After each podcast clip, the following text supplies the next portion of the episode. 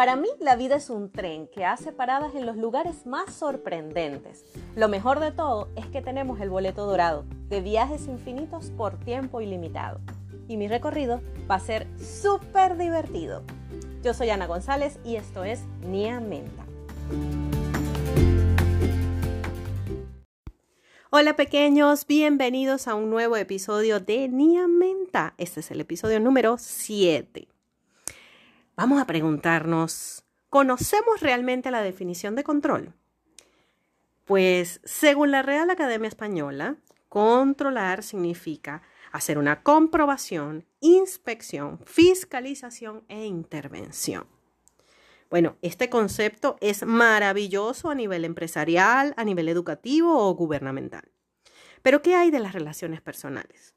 Algunas veces creemos que podemos controlar las ideas, las actuaciones o las reacciones de otras personas, porque pensamos que conocemos la verdad absoluta.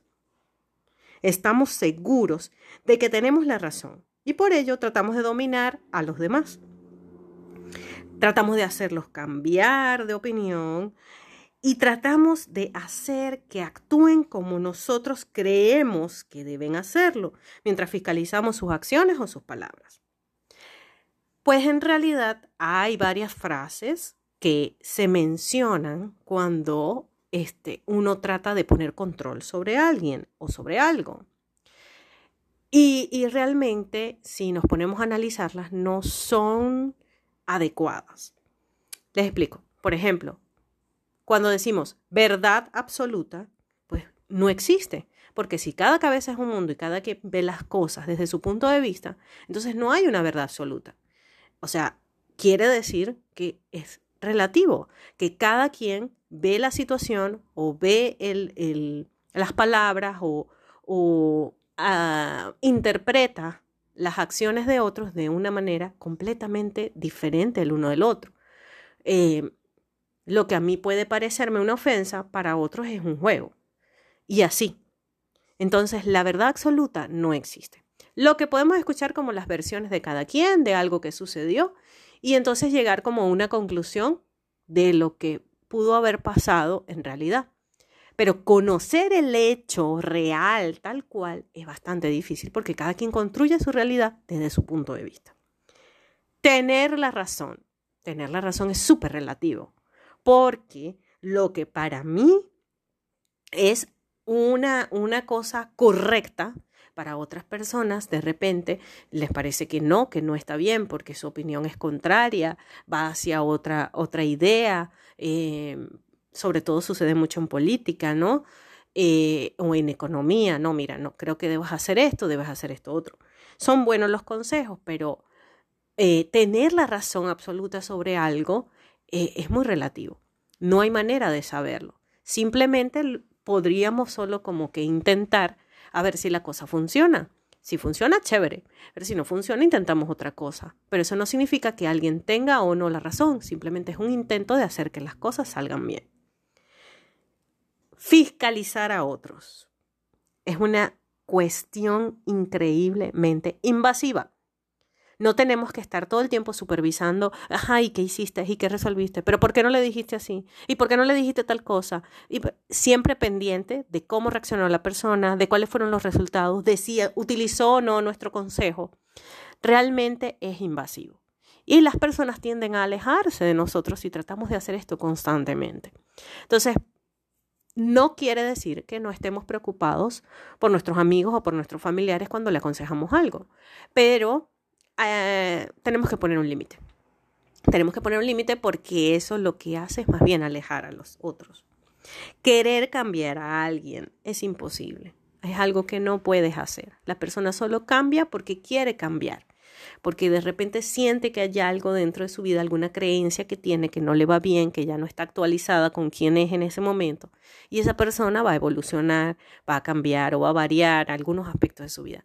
Pero no pretendamos querer cambiar a una persona y hacerla que piense como uno, que viva como uno, porque eso no funciona. Vas a desgastarte enérgicamente y vas a desgastar a la otra persona, porque entonces vas a comenzar a invadirle, vas a comenzar a imponerle y la otra persona lo que va a sentir es que estás interfiriendo. en su vida, cosa que no debemos hacer. Entonces, ¿qué podemos hacer al respecto? Bien, hay una cosa que es global, es un consejo que cualquiera te daría y es aceptar. Aceptar que todos vemos la vida diferente. Aceptar que cada quien elige qué consejo va a aplicar y qué no. Aceptar que cada quien sabe cómo va a actuar. Y aunque parezca errado a final de cuentas, esa persona va a reaccionar de acuerdo a su personalidad. Entonces, no va, no esperemos, no tengamos expectativas con cómo va a actuar esa persona solo porque le dimos un consejo. Porque a final de cuentas, no eres el único que le da consejos. Eh, va a haber otras situaciones, va a haber otras cosas. De repente lee un libro, ve un programa de televisión o sale a la calle y mira algo, observa algo. O en la misma persona con la que de repente tiene que resolver el asunto, ve algo distinto que le hace cambiar la forma de reaccionar. Hay demasiados factores alrededor de contexto de, de lo que está viviendo la persona. Y no podemos pretender que ese consejo que nosotros demos quizás haya funcionado para nosotros en nuestra vida, pero no podemos pretender que vaya a funcionar para la vida del otro. Entonces hay que aceptar, aceptar que lo que es prioridad para mí quizás es lo último en la lista del otro. Aceptar que si otros nos ponen límites es porque buscan mantenernos en su vida. Entonces, no molestarnos porque la persona no haga lo que uno dice, no molestarnos porque uno trate de que reaccione de X o Y manera o que se vista de X o Y manera.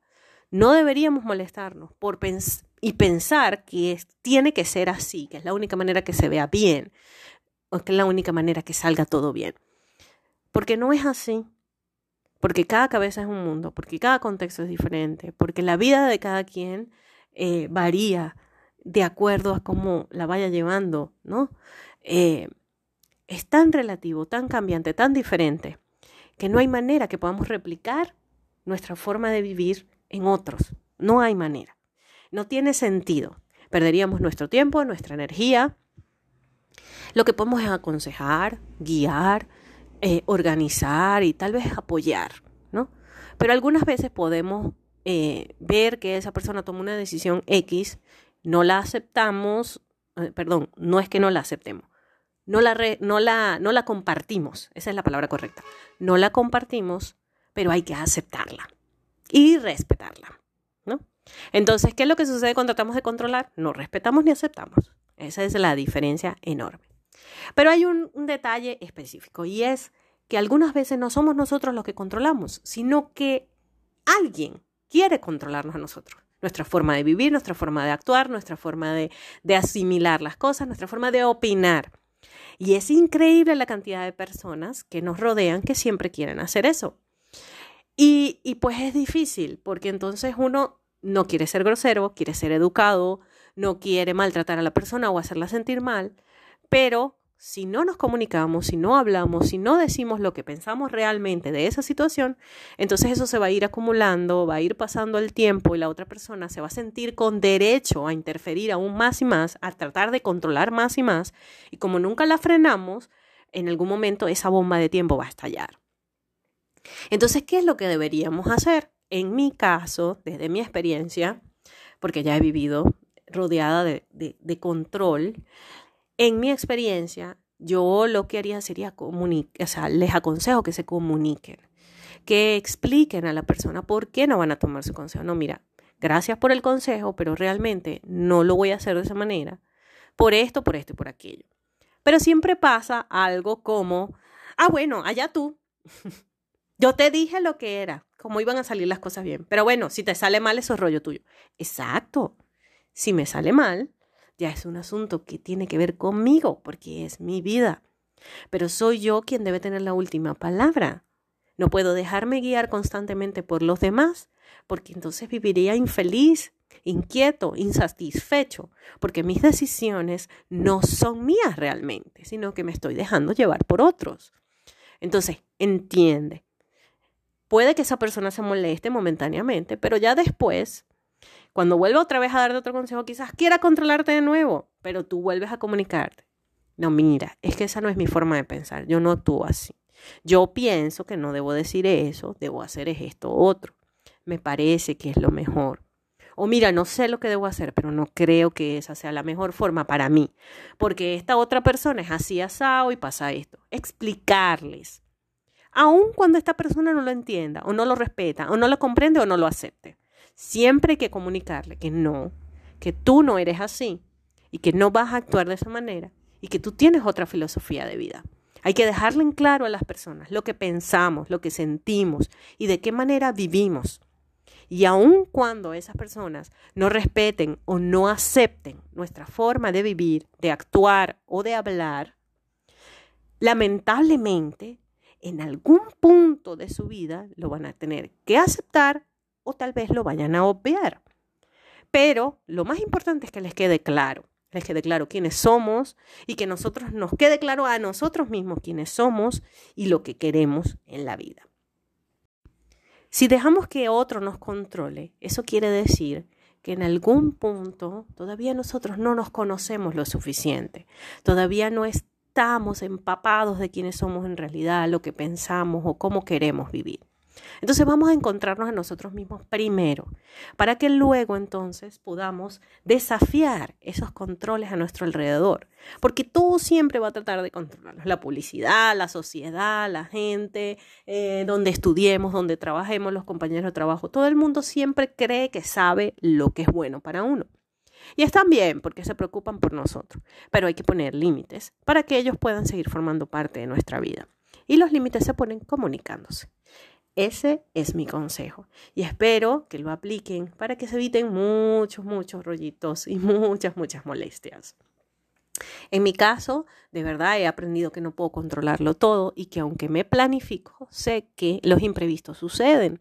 Tampoco puedo controlar a la gente. Yo recuerdo que tenía muchas expectativas sobre las personas. Cuando llegue allá y me vea, me va a decir esto, me va a decir lo otro. Y no es así, no sucede de esa manera. Cada quien desde su propio corazón le van a hacer, decirte algo o actuar contigo de X manera. ¿Qué es lo que hay que hacer? Aceptar, aceptar que los demás son diferentes y que de repente la reacción va a ser distinta.